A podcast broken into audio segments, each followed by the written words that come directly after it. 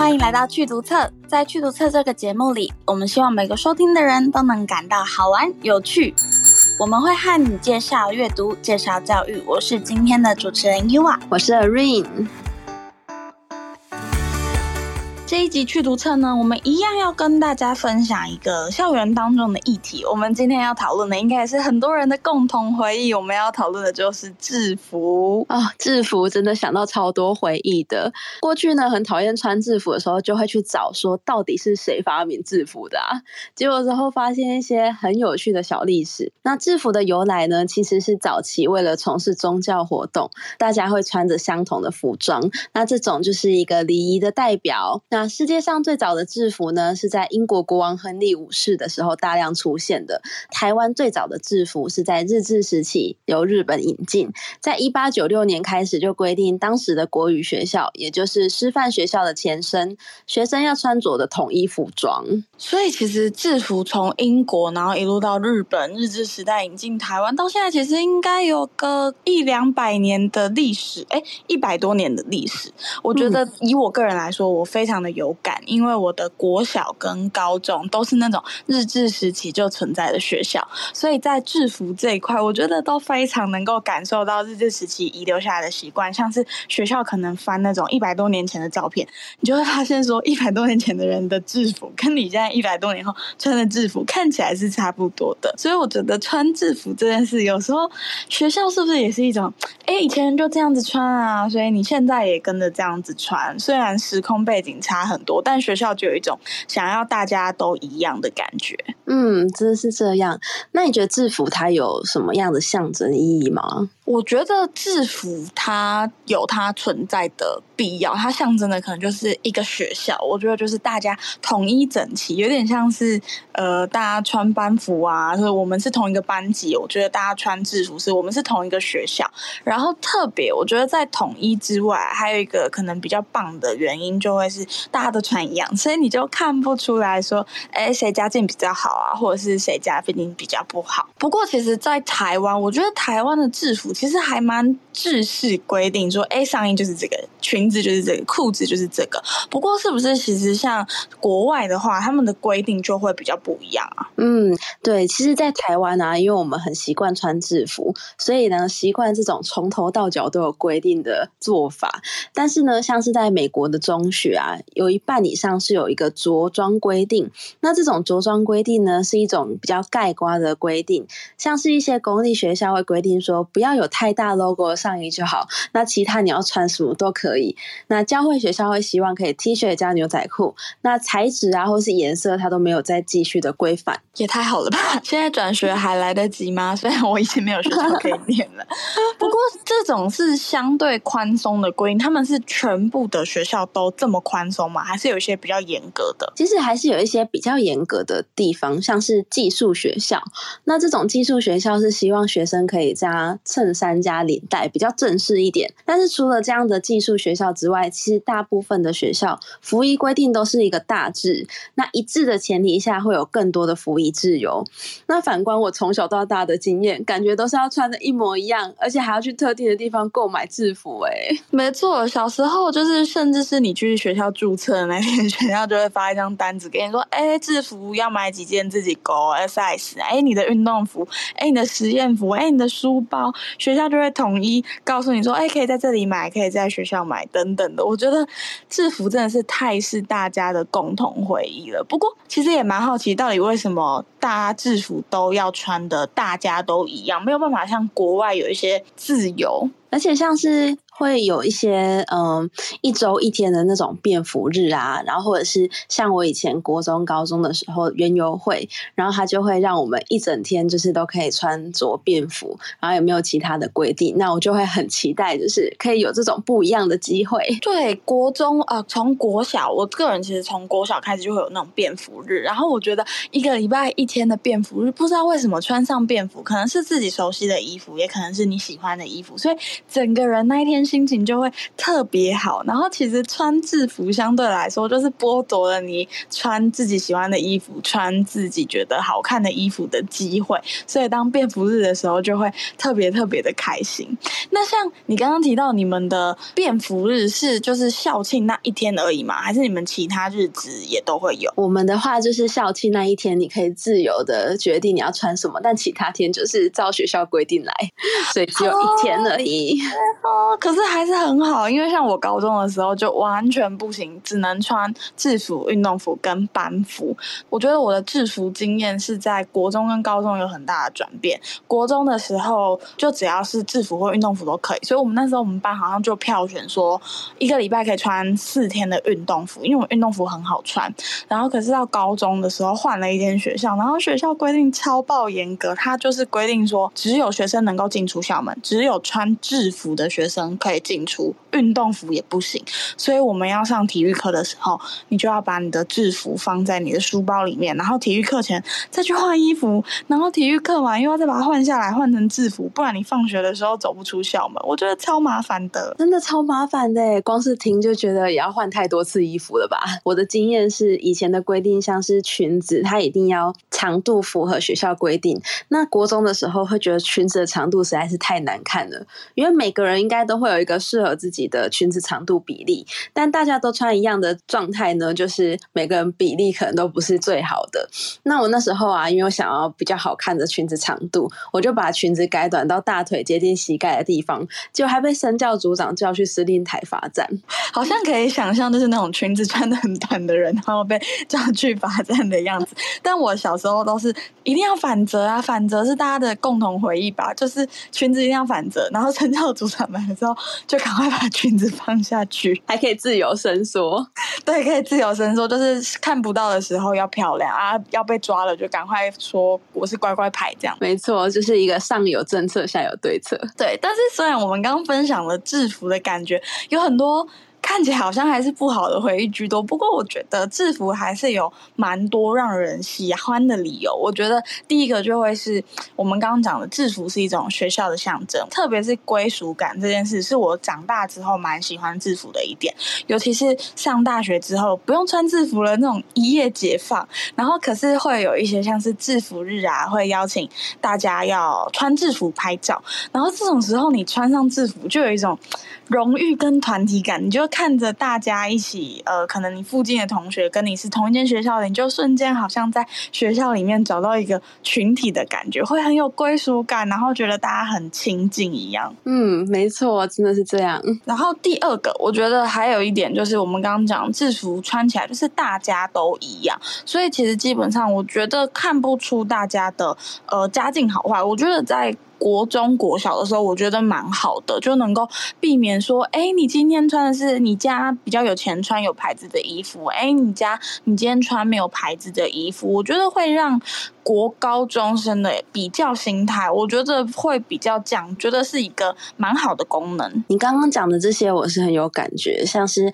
有一些家庭啊，可能比较会跟小孩一起出门买衣服，那就可以每天都穿的不一样。那这时候学生可能就会出现一些比较心，有了制服就可以减少这部分的问题。虽然说像是鞋子啊、包包、配件、手机等等，还是会让学生有比较心，可至少在服装上面可以减少一点点。说实在，要比真的比不完，但是有了制服可以让比较的东西变得比较少，因为你一眼看过去，大家几乎都长得差不多。刚刚我讲完两个，我觉得我个人比较喜欢制服的理由。那 Erin 你自己有什么比较喜欢制服的理由吗？哦，我觉得最喜欢制服的地方就是不用想说今天要穿什么。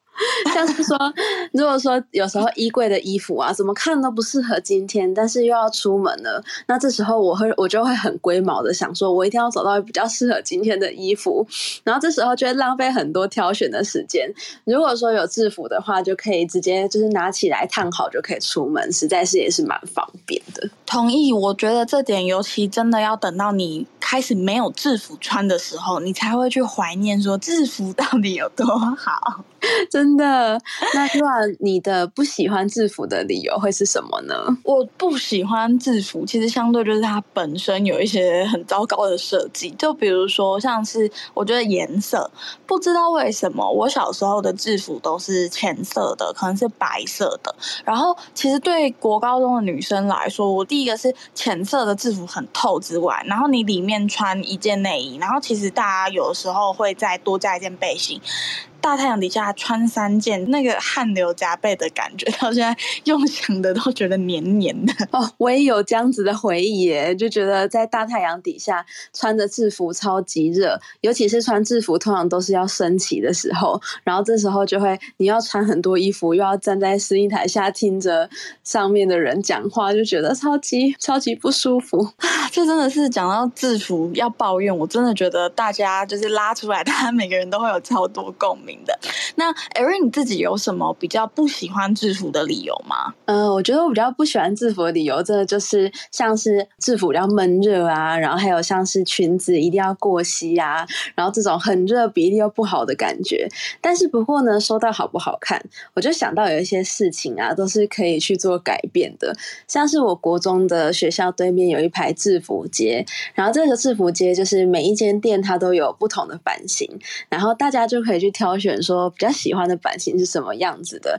所以其实，在美观上面还是可以，就是自己去做一些小小的改变跟决定。然后以前我妈妈就会带我去买制服，觉得说，为什么你包包还要去另外一间店买，不能一起买就好了吗？浪费时间。不行啊，有的店的书包真的就是比较好看，所以我觉得制服既然都要穿的，当然还是要选择自己穿了会喜欢，然后自己觉得穿了好看的，我觉得也是非常的重要。对啊，这样才会想要穿着出门。对，而且我觉得制服还有一点就是会让人不喜欢，除了是学校有很多服仪的规定，或者是制服本身的材质很糟之外，还有一点就是它其实很剥夺我们穿衣服的自由，就是你从国中之后，国小之后，你其实国中就没有便服日了，所以你其实就失去了穿便服的时间，你就只能在周末的时候才能够穿上你自己觉得喜欢的衣服。嗯，真的是这样，而且像是在职场上啊，就会跟学生一样，还会有一些制服上的规范诶。哎，Erin 是不是是在医院工作，是上班有制服的那一类人？没错，像是在医院工作啊，我们医院就是为了感染控制，然后希望医疗人员可以在医院穿刷手服。那这种刷手服就是像《机智医生生活》里面的那一套，就有非常多不同颜色的那个。哦，所以你们就是真的就是可以有这么多颜色吗？对，就是它其实像紫色啊、深蓝色、浅蓝色，很多都可以自己选，但是因为在你自己的职场环境中，大家都会。呃，又像有一个潜规则一样，就是穿着共同的颜色。那你看到你那一层的同事都穿深蓝色，你就会下意识的去买深蓝色的服装，这样子。所以，那在你们医院有几种颜色可以选啊？我们医院的话，像我这一层的话，就是深蓝色，幸好是深蓝色，我非常喜欢这个颜色。然后上面的制服就是上面的刷手服就会是紫色，像是有一点葡萄的那种紫色，这样子。嗯，就是你看你的那一层穿什么，然后你就是去买那个颜色的衣服哦，也太长知识了！我真的觉得《机智医生生活》可能就是为了好看，所以有不同的颜色。没错，医院真的是这样子，有一个大家可以自由选择的机会。而且像是这个东西穿完啊，可以直接放在医院，就不会把医院病菌带回家。那这种东西其实各家材质舒适度都不太一样，然后搭白袍又很好看又舒服。不过像是机智医生生活那一套啊，其实是非常贵的牌子，他们的腰身啊都是有设计过的，所以其实它穿起来真的是特别的好看。然后这样子功能性的制服，其实身边同事也都蛮喜喜。欢的，那甚至同事就会觉得说，这种衣服也穿，一直都在穿，所以真的去可以买一个比较好的牌子。他们真的有去买《极致衣食生活》那一套，特别的好看，真的。我觉得就是我们的一些想象被限制了，就是国中、高中就觉得哦，制服就是哪一套，没有想到在同样的规范下，第一个可以有不同的颜色，第二个可以有不同的版型，连腰身还有就是贵跟就是普通的，竟然有这么多的差异耶！我觉得有点大开眼界。没错，那我觉得你刚刚讲的有点医院的制服，其实是很好的制服，就是很有功能性，然后又好看。其实，在日常生活中，我觉得可以。举一个反例，就是我马上想到的是空服员的制服。大家想到空服员的制服，应该就会想到说，女生可能是漂漂亮亮，很像旗袍的样子；男生就是穿制服，然后很笔挺的样子。不过呢，他们虽然是看起来好看，跟他们的本身的职位职能差超多的。因为其实空服员在飞机上面的首要职位，应该是守护大家的安全。当有问题的时候，能够马上的协助大家做安全的疏散。可是你能想象一个穿着窄裙的空姐，她在飞机上要怎么样 协助你做安全疏散吗？所以我觉得其实超不合理的。嗯，真的是这样哎、欸。而且你穿窄裙，你要怎么样去帮助别人去就是移动啊，或者你还要跑步等等的，真的还要跳下那个。我们不是电影里面会看到跳下那个楼梯，你穿着裙子，你要怎么样跳下那个楼梯？用想的就觉得其实超级不方便的。不过我觉得很棒的是，台湾的航空可能还是裙子居多。不过其实，在国外，甚至是台湾的虎航，虎航他们的制服，女生的制服就是衬衫加上西装长裤。我觉得光能够让女生穿上长裤，我觉得就已经是值得嘉奖了。甚至我在查资料的时候，有看到像去年乌克兰航空，他们把制服做了一个大改革，就变成是橘色的整个套装，然后是。裤子，然后再来呢，他们的鞋子不同于大家平常可能要穿有跟的鞋子，他们是把鞋子全部的改成白色的球鞋，我觉得超级棒的，看起来就觉得很安全可靠。要疏散的时候，因为是橘色的，又很明亮，又马上可以看到他们，就是在功能跟好看之间，我觉得就取得了一个很棒的平衡。对啊，而且像这样子的裤子跟白球鞋搭起来是蛮利落帅气的。那你觉得就是要怎么样能够在功能跟方便性中取得最大的平衡呢？我觉得其实不管是在职场还是在学校，我觉得就会是要勇于改变，就是不要觉得说以前一直都是这一套啊，所以我们就穿这一套就好。但其实以前的那一套可能有很多时空背景的原因，像特别是我觉得学校的制服，因为学校是一个存在很久的东西，所以制服那个东西就是一直存在，但。一百年前的时空背景跟一百年后的社会环境，其实明明就差超多的。可以适时的根据社会环境的变化，或者是呃学生就是使用者的反馈，可以根据使用者的意见，我觉得是学校必须要能够接纳学生的声音，适时的做出调整。学生愿意发声，学校愿意接受改变，就可以在功能性跟一致性当中取得一个蛮好的平衡。嗯，我非常同意。而且其实啊，只要能够达。达到目标，像是你刚刚提到的一致性啊、统一，那其实可以去做更概刮的限制。那材质啊，或是裤装、裙装，让学生可以做自由的搭配。那这样子，学生就会有更多的穿衣自由跟他自己的决定权。呃，特别想要回应的就是像刚刚你提到的医院的刷手服，我觉得就是一个超级好的例子，就是大家都穿看起来差不多的衣服，然后可以有不同的颜色，可以有不同的版型，然后外面都搭配。一个白袍，在白袍上面可能会有医院的 logo 啊，还是什么，就是辨认性很好，然后在方便度或者是功能性，我觉得也都超棒，然后又可以保有穿衣服的选择，我觉得是一套蛮赞的机制。对啊，而且像是在自己安排自己的穿着的过程中，其实也可以找到自己的风格。哎，觉得这是一个有点像是，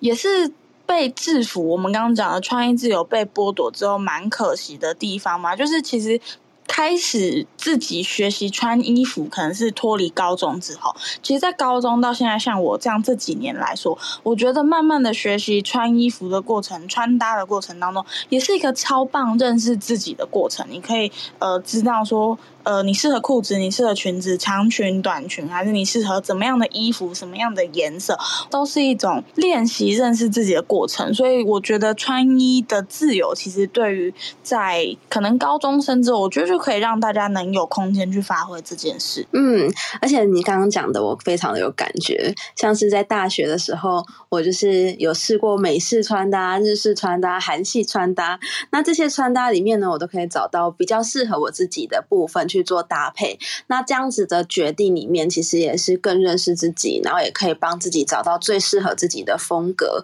然后就不会说像是随波逐流啊，或者是会觉得自己的定位不足，然后随便乱买衣服，这也是一件很重要的事情。嗯，所以我觉得制服其实它在我们整个生涯当中，我觉得它是有一定的功能性，但是我觉得可能在严谨度吧，可能在高中之后，我觉得就可以慢慢放宽，甚至是高中生其实。在意识上面，在决定上面，其实也都很好，可以学校愿意给学生多一点空间去发挥跟讨论。那我们今天的节目呢，讨论制服大概就到这边。最后呢，也一样要给大家一个小提问，就是你觉得呢，在制服的这个环境当中，要怎么样呢，才能取得制服的一致性跟穿衣自由当中找到平衡点呢？最后这个小提问留给大家去发想。那我们今天的节目呢，就到这边为止。感谢你的收听，我是今天的主持人 Yua，我是 A R I N，那我们就下集节目见喽，拜拜，拜。